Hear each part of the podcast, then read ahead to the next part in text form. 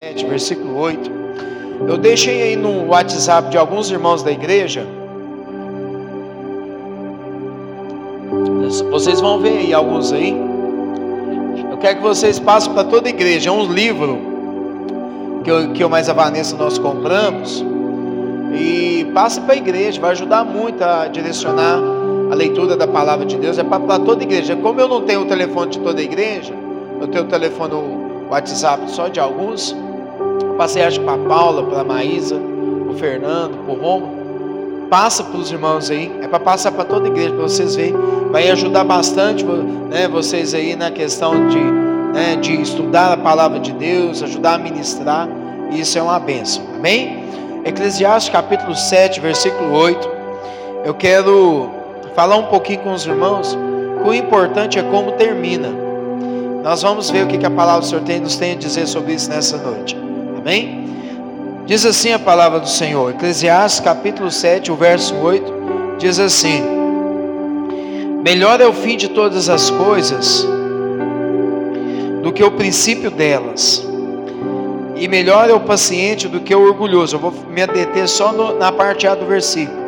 Que melhor é o fim das coisas do que o princípio delas. Irmãos, o começo da nossa vida nem sempre é fácil. Não é assim? Começo de casamento, começo de faculdade, né, Paulo? Né? Começo de um novo emprego, sei lá, o que for, o começo de uma nova, né, para as mulheres, né, o primeiro filho. Não é fácil. Até que você vai se redescobrindo, até que você vai né, se achando, né, nessas novidades da vida aí, até que você possa se, né, se encaixando, né, da forma correta de fazer as coisas. A verdade é que não é fácil enfrentamos muitos desafios, muitas, né, muitos percalços na vida. E às vezes muitos nessas dificuldades no início da vida, às vezes muitos se perdem, né? muitos se abandonam, muitos às vezes deixam de correr atrás dos seus objetivos é, em frente a essas adversidades do início da caminhada, trazendo para o campo espiritual que é, vamos dizer assim, que é o nosso né, que é o nosso modo de vida que nós vivemos, nós vamos ver que também na nossa vida com Jesus, no início da nossa caminhada com Jesus, muitas das vezes não é fácil. Por que, que eu quero dizer isso para os irmãos nessa noite?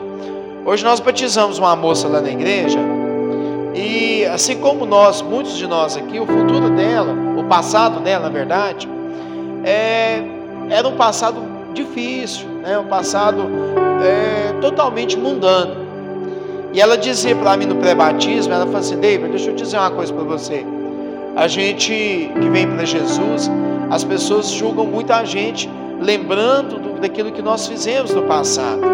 E eu dizia para ela, olha, a Bíblia fala assim, esquecendo das coisas que já se passaram, prossigo para o alvo, para o pleno soberano vocação de Deus. Ou seja, o nosso passado triste, é, vamos dizer assim, complicado, ele deve servir só de monumento. Você sabe o que é um monumento? Você vai lá, olha, deixa aqui lá e volta. E lembra o que Jesus fez por você. Em relação ao que as pessoas estão dizendo, que você, que estão duvidando do que o Jesus, do que o nosso Senhor Jesus fez na sua vida, você não tem que preocupar não. Porque quem fez a obra na sua vida foi Jesus, não foi as pessoas que estão falando. E até então, essas pessoas muitas das vezes que nos acusam, Mateus, elas dão legalidade, brecha para Satanás, né? o próprio nome diz Satanás, diz, diz acusador, né? para que eles possam levantar contra nós e fazer que nós possamos, né? essas pessoas recém-convertidas, às vezes é, balancear na fé. Mas na verdade eu disse para ela: permaneça firme, fique firme, porque o bom Jesus que começou a obra na sua vida, ele é fiel para completar até o fim.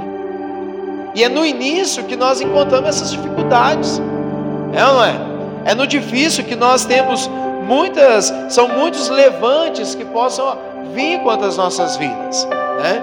Mas a verdade é que nós também não podemos abrir mão desse início. Porque é no início que nós aprendemos muitas coisas. Eu lembro quando eu estudava, quando eu fui, eu saí de casa, criado com vó, né? Eles falam que é, neto, né, criado com avó é meio bobo, mas nem é não, viu? É uma bênção de Deus. Se eu estou aqui hoje, agradeço a minha avó, né? E ela, e, e assim, quando eu, eu fui para estudar, aquilo a gente, né, vem da família pobre, eu andava 4 quilômetros para estudar, né? Não tinha dinheiro, tinha dinheiro às vezes para fazer um lanche da manhã e não tinha dinheiro às vezes para comer, é, né, durante o todo o dia. E, e eu lembro que a primeira conta bancária que eu abri foi quando eu estava na faculdade, aquela conta bancária estudantil, né, que cobra uma, uma taxa, né, uma pequena taxa. É, a primeira vez que eu viajei de ônibus sozinho, eu tinha 18 anos, irmão. Né, enjoei. Eu cheguei lá em Divinópolis, eu pensei que eu ia morrer. Ao que eu parei o ônibus lá, eu falei, meu Deus do céu, o que, que eu vim fazer aqui? Não andava, e o ônibus, né, aqueles, aqueles São Cristóvão que sai lá de Abaité, vai parar lá em Divinópolis. Gente, vou dizer para os irmãos, mas foi um aprendizado. Foi ali que eu aprendi, sabe, a, a mexer, é, é, me, me, virar sozinho, longe da minha avó. Foi ali que eu, né, que eu tinha, olhava para o lado, não tinha ninguém, olhava para o outro, não tinha ninguém, então eu tinha que dar meus pulos. Posso dizer para os irmãos aqui nessa noite, sem medo nenhum, foi no início da minha, da minha caminhada profissional que eu aprendi a ser homem de verdade. Que eu aprendi a entender o seguinte: olha, é hora de eu ó, bater as minhas asas sozinho e caminhar pelos caminhos da vida que nem sempre são seguros, mas com Jesus eu posso todas as coisas. Porque lá em Filipenses 4,13 ele fala assim: ó, eu tudo posso naquele que me fortalece. Você sabe que o apóstolo Paulo, quando ele diz isso, que ele tudo podia, né, todas as coisas que o fortalecia, ele estava preso. Ah, quando ele escreve a carta aos crentes de Filipos, ele estava preso, ele estava dizendo para eles: Olha, eu tudo posso naquele que me fortalece. Ou seja, né, é nessas dificuldades da vida aí. Mas eu não posso abrir mão então desse início, porque no início, que ele é um fator determinante para boas colheitas no futuro. Já viu que tem gente que logo de cara já desanima? No início, nossa, difícil demais, tá caro. Ah, Irmãos, eu, eu lembro, eu levava marmita para a faculdade. Eu levava marmita, né? Eu fui morar primeiro na casa de uma amiga da minha avó, depois eu fui morar na casa de uma tia minha, depois é que minha mãe mudou para lá e eu fui morar com ela. Mas mesmo assim a gente levava marmita. E dessa marmita, acho que as pessoas tinham vergonha. Aí juntou um grupo lá, os marmiteiros, comprou até um botijão de gás, guardava essa mar, esse botijão lá para a gente. Era. E os, os serviçais da universidade, eles cediam a, a, a, a cozinha deles para a gente esquentar as marmitas. Deus foi abrir porta.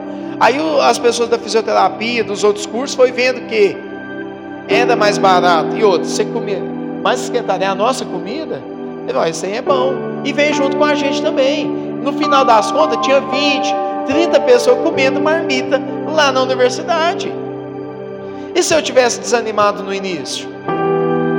Falado, olha, é, tá difícil, tá longe da minha avó, tá longe da minha casa, tá longe, sabe? É, não tem dinheiro para as coisas, não. É no solavanco da vida que a gente aprende.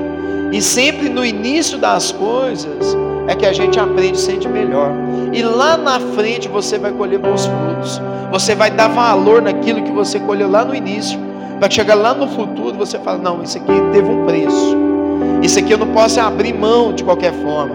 Eu tenho que saber muito bem como é que eu vou administrar isso agora, para que eu possa, sabe, é, dar valor naquilo que eu, que eu conquistei com tanto zelo. Então, o início ele, ele promove isso na nossa vida. Todo começo ele é necessário para sermos firmes, abundantes e constantes na obra de Deus.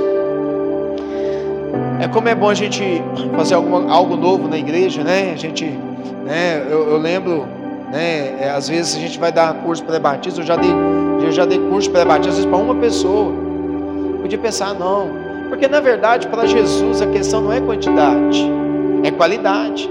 Porque ele sabe que lá no final das coisas, essa uma pessoa que batizou, ela pode ganhar uma família dela inteirinha para Jesus.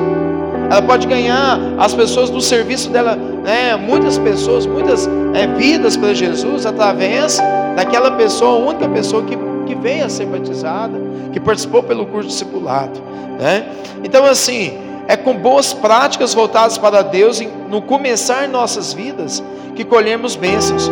E o segredo é começar bem e, e acabar melhor ainda. Esse é o segredo que Jesus promove na nossa vida. Sempre começar bem. Sabe aquele primeiro amor? Jesus é tudo, né? Mas a questão não é só aquilo ali, é terminar melhor ainda nos caminhos do Senhor Jesus e também nas outras coisas da, da nossa vida.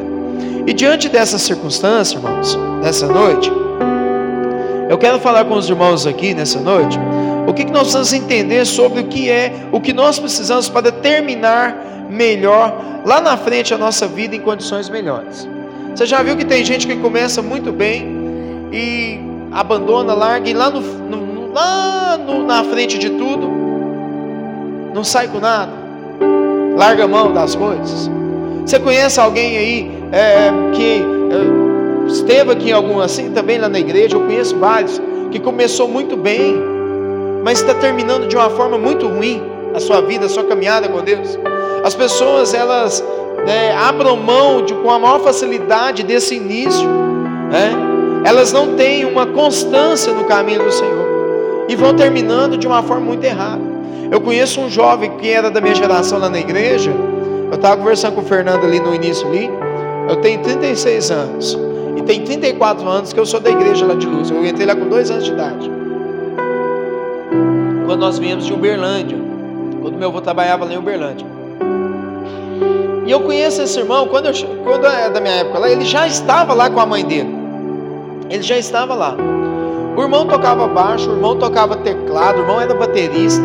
O irmão tocava violão, era culto na, nas ruas, o irmão estava, Mateus, era, o irmão fazia tudo. Um belo do dia, o irmão casa com uma menina lá na igreja. Beleza, casa, constitui família, nasce uma menina. E o casamento dele foi, foi, não foi aquelas coisas. E aquilo contribuiu muito para que ele pudesse hoje estar desviado dos caminhos do Senhor. E quando eu ando lá nas ruas da cidade de Luz lá, que eu vou à casa da minha sogra, se tem um bar lá na esquina, ele sempre está sentado lá, bebendo. Sabe, é longe, longe, longe da presença de Cristo Jesus. E aquilo me dá um aperto muito grande no coração, porque eu lembro daquele rapaz no altar. E hoje, a vida dele, que ele servia o Senhor Jesus, ele usa a sua vida sabe, para adorar e servir as coisas que não agradam a Deus.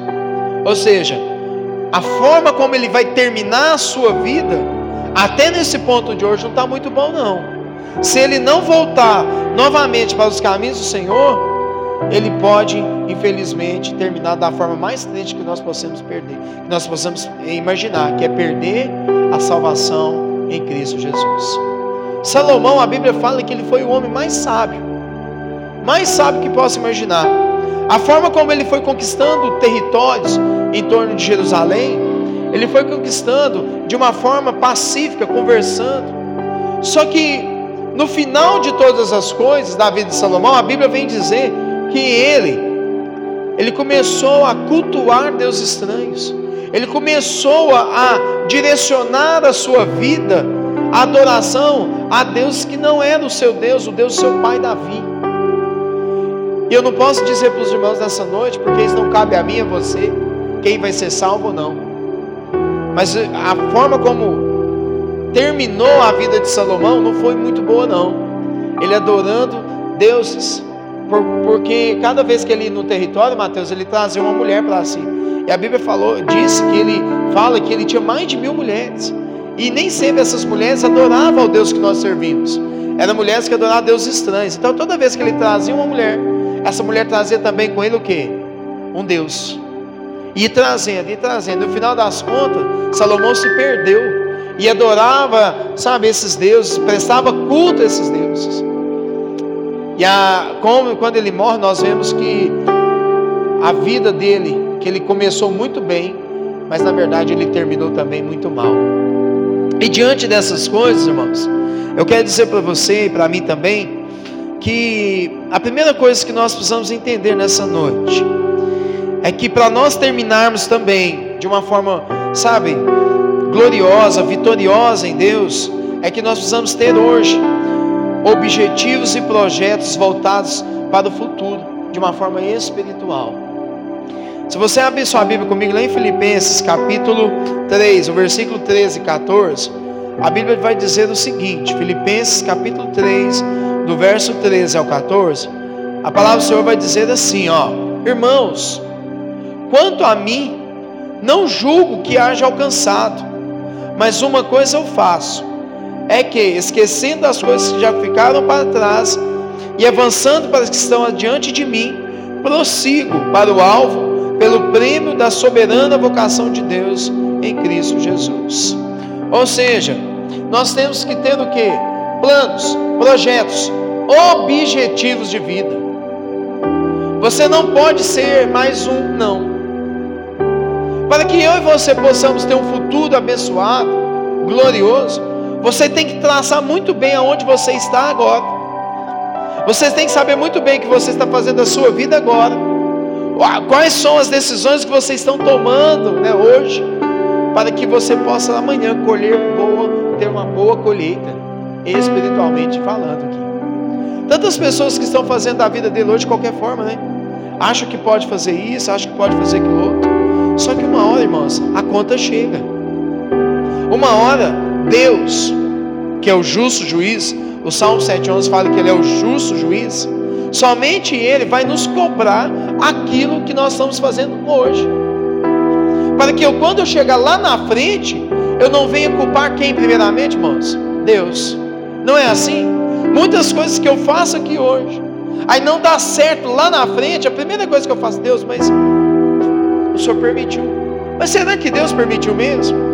Será que Deus, Ele fez parte desse processo de escolha, de tomada de decisão? muitas das vezes somos nós. Muitas vezes sou eu que parto, sabe, da minha decisão.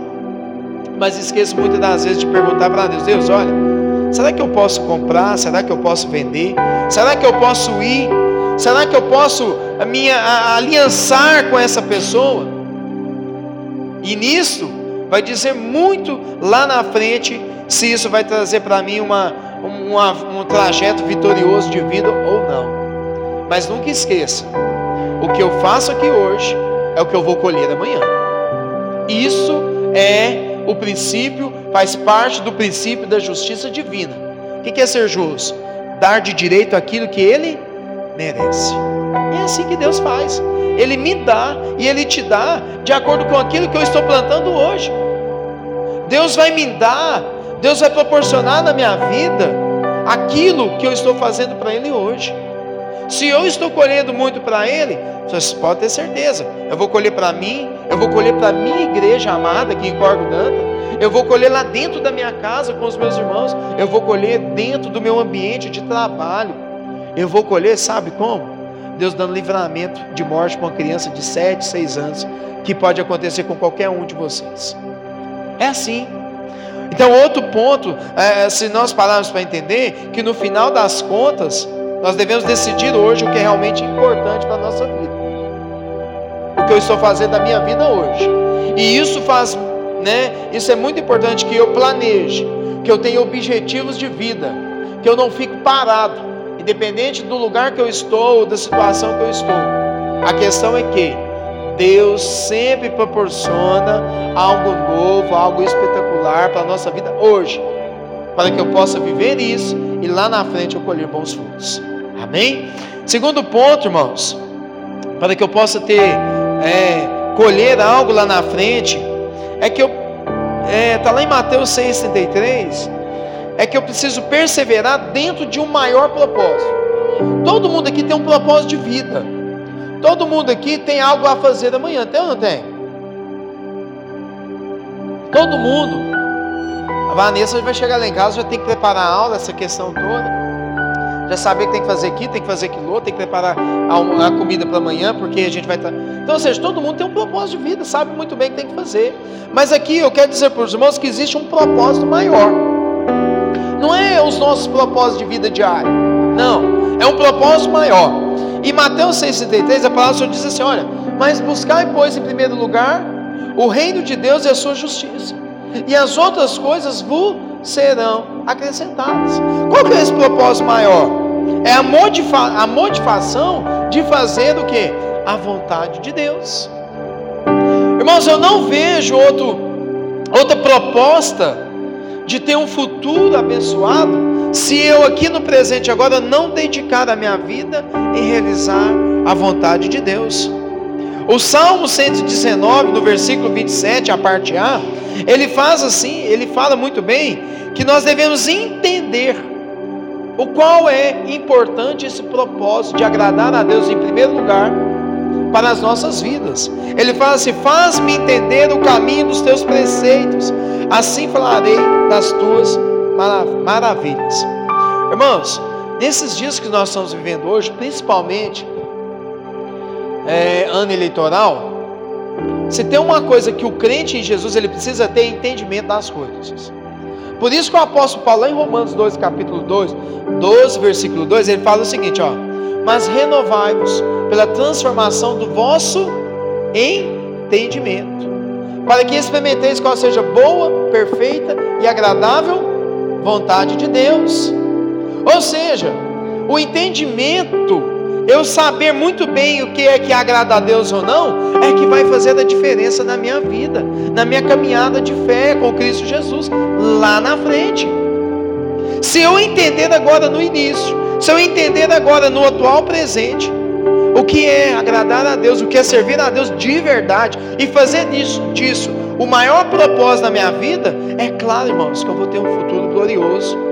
Mas quando eu falo de um, ter um futuro glorioso, eu não estou dizendo às vezes você vai ter muito dinheiro, não. Eu não estou dizendo que você às vezes vai fazer aquela viagem que você sempre sonhou. Deus pode dar, pode. Mas eu estou falando aqui de salvação eterna nessa noite. É o que vale a pena. É o que vai dizer no final das contas. É que valeu, a, sabe? Porque o que dá entendimento de nós aqui hoje é que Deus vai suprir as necessidades, vai, porque Ele é Deus.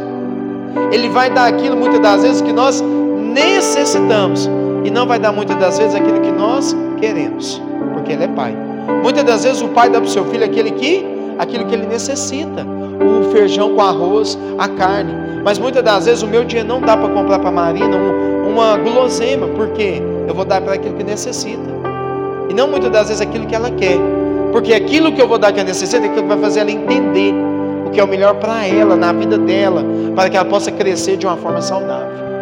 E assim é Cristo conosco aqui. Quando eu entendo então que o maior propósito do Senhor Jesus é eu adorar, entregar minha vida de verdade para Ele e construir isso de uma forma real né, e verdadeira na minha vida, não tem como o nosso futuro dar errado, não. Mesmo se eu chegar lá na frente, enfrentar adversidades, eu posso dizer: até aqui me sustentou o nosso Deus. Até aqui o Senhor Jesus nos guardou, nos livrou, Ele preservou a minha vida. Sabe, irmãos, eu, a gente muitas das vezes a gente fica correndo atrás de coisas. Ah, eu quero ter um carro, eu quero ter uma casa. Bênção, faz parte. Faz parte dessa fé que nós temos em Cristo Jesus, porque Ele é o nosso Pai. Mas se lá no final das coisas Deus te promover, falando, olha, você vai pagar aluguel a vida inteira, mas eu não vou deixar faltar o dinheiro para você pagar o aluguel. Às vezes você vai, você vai entender, falando, Deus, mas eu não quero. Não, Deus está falando para você: olha, deixa eu ser Deus na sua vida de verdade, te mostrar o seguinte: eu vou te dar aquilo que eu quero, não aquilo que você quer. E mais disso, dessa questão toda, faz eu entender o quê? Que eu tenho que então ter o um entendimento do maior propósito na minha vida é agradar o Senhor hoje, no tempo que chama agora, para que amanhã eu possa sim colher os bons frutos espirituais na minha vida ser fortalecido em Cristo Jesus. Não deixar que um simples vento bata na minha porta e eu possa me desviar dos caminhos do Senhor. Não, porque os meus pés estão firmados na preparação do Evangelho da palavra de Deus em Cristo Jesus. E terceiro ponto, irmãos, é que para que eu possa ter um futuro, que eu possa terminar de uma forma, sabe, bem, sabe, é, é, é, cheia da graça do Senhor Jesus, é que eu, prefiro, eu preciso promover na minha vida uma estabilidade na minha caminhada cristã. Lá em Colossenses capítulo 1, do versículo 11 ao 12, a palavra do Senhor diz assim: Olha, corroborado, corroborados em toda a fortaleza, segundo a força da sua glória, em toda paciência e longanimidade com gozo, dando graças ao Pai que nos fez idôneos para participar da herança dos santos na luz. O apóstolo Paulo aqui está falando para os Colossenses: olha, permaneça firme naquela proposta que eu disse a vocês, para que vocês estivessem fortalecidos no caminho do Evangelho, para que vocês pudessem então, de uma forma simples, lavada e remida pelo sangue de Cristo Jesus, participar lá na frente da herança da salvação eterna. Fiquem firmes, porque em breve Jesus vai voltar e vocês vão contemplar, vão participar da bodas do Cordeiro comigo lá na glória celestial. É mais ou menos isso que ele estava falando. Irmãos, olha, se você parar para entender nessa noite, a Bíblia está recheada de personagens que começaram bem, mas terminaram mal. Lúcifer, sabia que ele era um anjo querubim de guarda lá nos céus? E ele terminou como um demônio, porque ele queria ser Deus. Adão e Eva estavam no jardim, terminaram expulsos. Algo preparado que Deus reservou para eles, viver em plena harmonia. Tem uma passagem muito interessante quando um dia, uma vez quando eu fiz o, o encontro face a face com o Senhor Jesus em Luz, e uma, uma passagem marcante que ficou no meu coração foi que, né, na viração do dia, Deus apresentava a eles todo aquele horário, aquele determinado horário, para que pudesse ter um relacionamento com eles. Imagina Deus chegando para eles: Olha, Adão, como é que está aí, Eva? Está tudo bem? Vocês estão gostando? Tem água, tem comida, tem o que vocês precisam? Deus ia visitar. E um certo dia Deus chegou, chega lá para visitar eles ali. Adão e Eva, cadê vocês? A Bíblia fala que eles estavam escondidos. Eles estavam longe da presença de Deus. Havia um rompimento ali agora. E eles terminaram mal expulsos do jardim. Né? Você vai ver Judas que começou como um discípulo, escolhido a dedo por Deus e terminou como um traidor.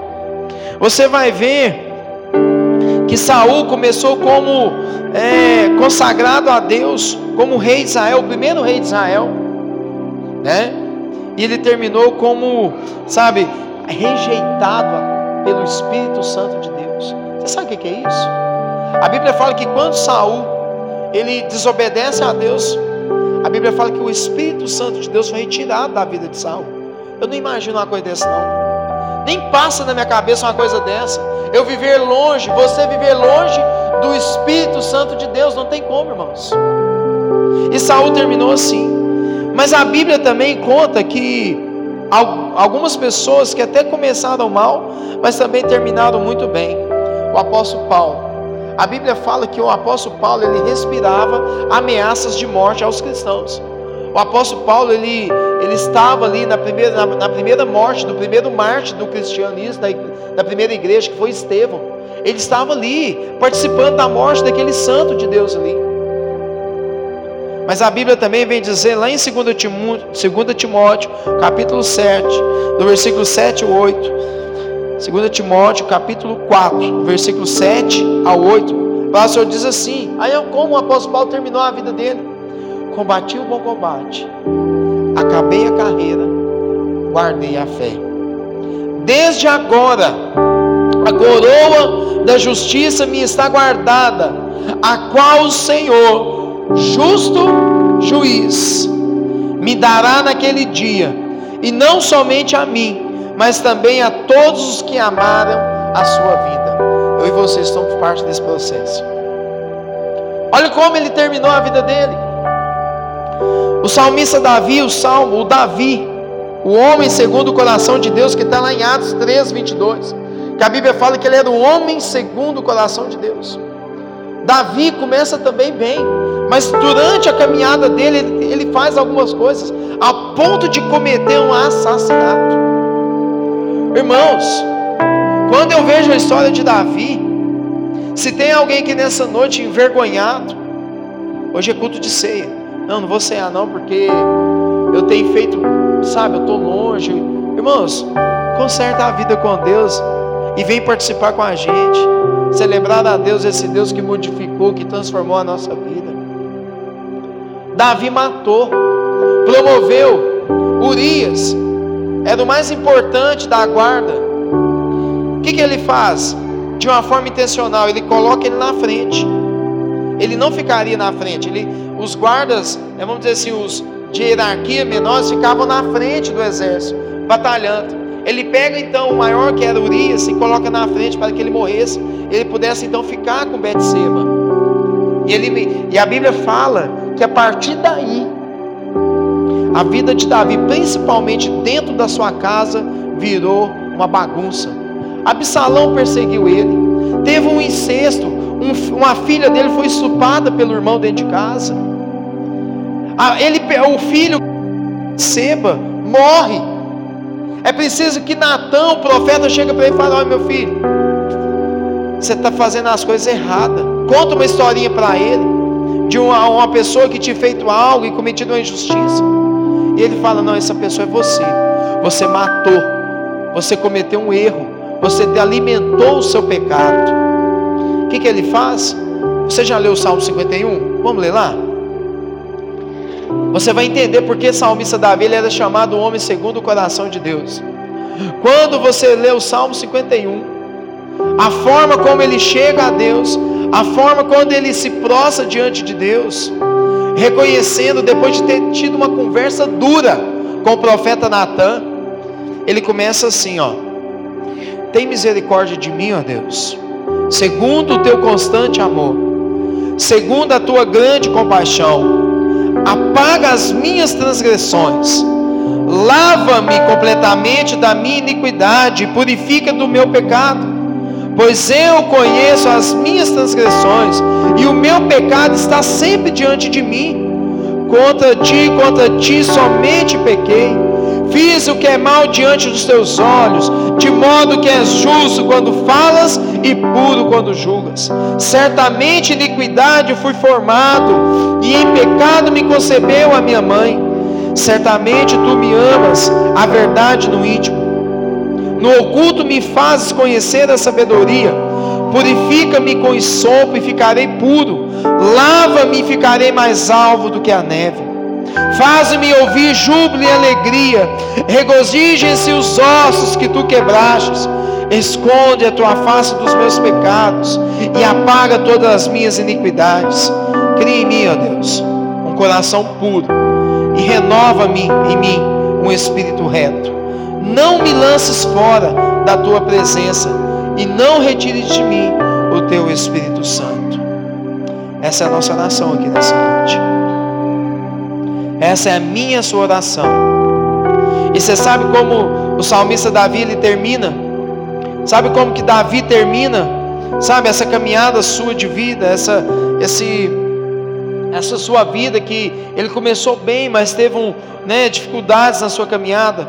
Lá em 1 Reis, capítulo 1, versículo 29, ele diz assim: Então jurou o rei e disse: Vive, ó Senhor, o qual remiu a minha alma de toda a angústia.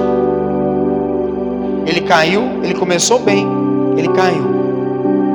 Ele se arrependeu de uma forma que ele foi chamado lá em Atos, capítulo de número 3, versículo 22. Um homem segundo o coração de Deus. E quando ele estava morrendo, que ele estava passando o reinado para Salomão, ele diz isso: Olha, então jurou o rei e disse: Vive o Senhor, o qual remiu a minha alma de toda a angústia. Ou seja, Deus ouviu a sua oração, Deus perdoou os seus pecados e deu ele mais uma oportunidade para que ele pudesse, sabe, fazer algo novo, a ponto que o nosso Salvador, Jesus Cristo, ele veio da linhagem de Davi, o homem segundo o coração de Deus, o homem que matou, o homem que cometeu erros, assim como eu e você comete.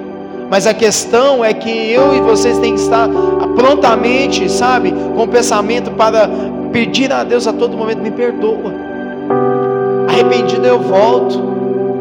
Que vive o Senhor, que sempre ouve as minhas orações no tempo da angústia. Me ajuda, Senhor Jesus, ó Deus, tirar da minha alma a angústia, o peso, aquilo que está fazendo eu ficar longe do Senhor e faz de mim de novo uma, sabe, escreve de novo uma nova história na minha nossa vida, na minha e na sua vida. E para terminar, eu quero, sempre gosto de terminar olhando para Jesus, que é o nosso Salvador. Aquele que remiu os nossos pecados. Você sabe o que é remir? É pagar mediante um resgate. Jesus pagou um alto preço na cruz do Calvário. E o resgate que ele fez isso para que eu e você pudessem ser livres hoje foi o seu sangue vertido na cruz do Calvário. É isso que é remir. É um pagamento mediante um resgate. É isso que Jesus fez por mim e por você. E diante dessa situação, olhando para Jesus, ele diz lá em Apocalipse 22, 13. Ele diz assim: Eu sou o Alfa e o Ômega, o princípio e o fim, o primeiro e o derradeiro. Você sabe o que é Alfa? O que é o Ômega? O Alfa é o primeiro letra do alfabeto grego significa início, aquele que criou todas as coisas. O ômega é o último, significa aquele que vai consumir todas as coisas. Aquele que vai fazer, que vai trazer no final das contas a justiça sobre a sua igreja, nos levando para nos encontrar com Ele no arrebatamento na glória celestial. Jesus está dizendo assim: que Ele, do início ao fim, Ele é Deus sobre a nossa vida. Eu não sei fazer muito bem aqui no início. Eu não sei o que me espera lá no fim. Então olhe para o alfa e o homem, Jesus. Do início ao fim, ele vai, vai nos conduzir em caminhos seguros até a eternidade. Tiago 1,17 ele diz assim: Olha, toda boa dádiva e todo dom perfeito vem do alto, descendo do Pai das luzes, em quem não há mudança e nem sombra de variação. Deus do início ao fim, ele é o mesmo Deus. Ele te amou no início, ele continua te amando hoje e vai continuar te amando até a eternidade. Ele continuou cuidando de você no início, continua cuidando de você hoje, vai continuar cuidando de você até a eternidade. Para terminar, Hebreus 13, 8. Esse Jesus, ele é o mesmo hoje. Ele é o mesmo hoje, ele é o mesmo eternamente. Está difícil entender as coisas do início da vida, do atual presente? Olhe para Jesus, que não há variação de sombras, que não há oscilação, assim como nós muitas das vezes nós somos. Às vezes nós estamos tá lá em cima, de repente nós estamos aqui embaixo. Às vezes nós estamos naquele fogo, de repente nós somos calminhos. Então, olhe para Jesus, aquele que é o princípio de todas as coisas, é o fim de todas as coisas e Ele continua nos guardando e cuidando das nossas vidas do início ao fim. Você pode ficar de pé nessa noite.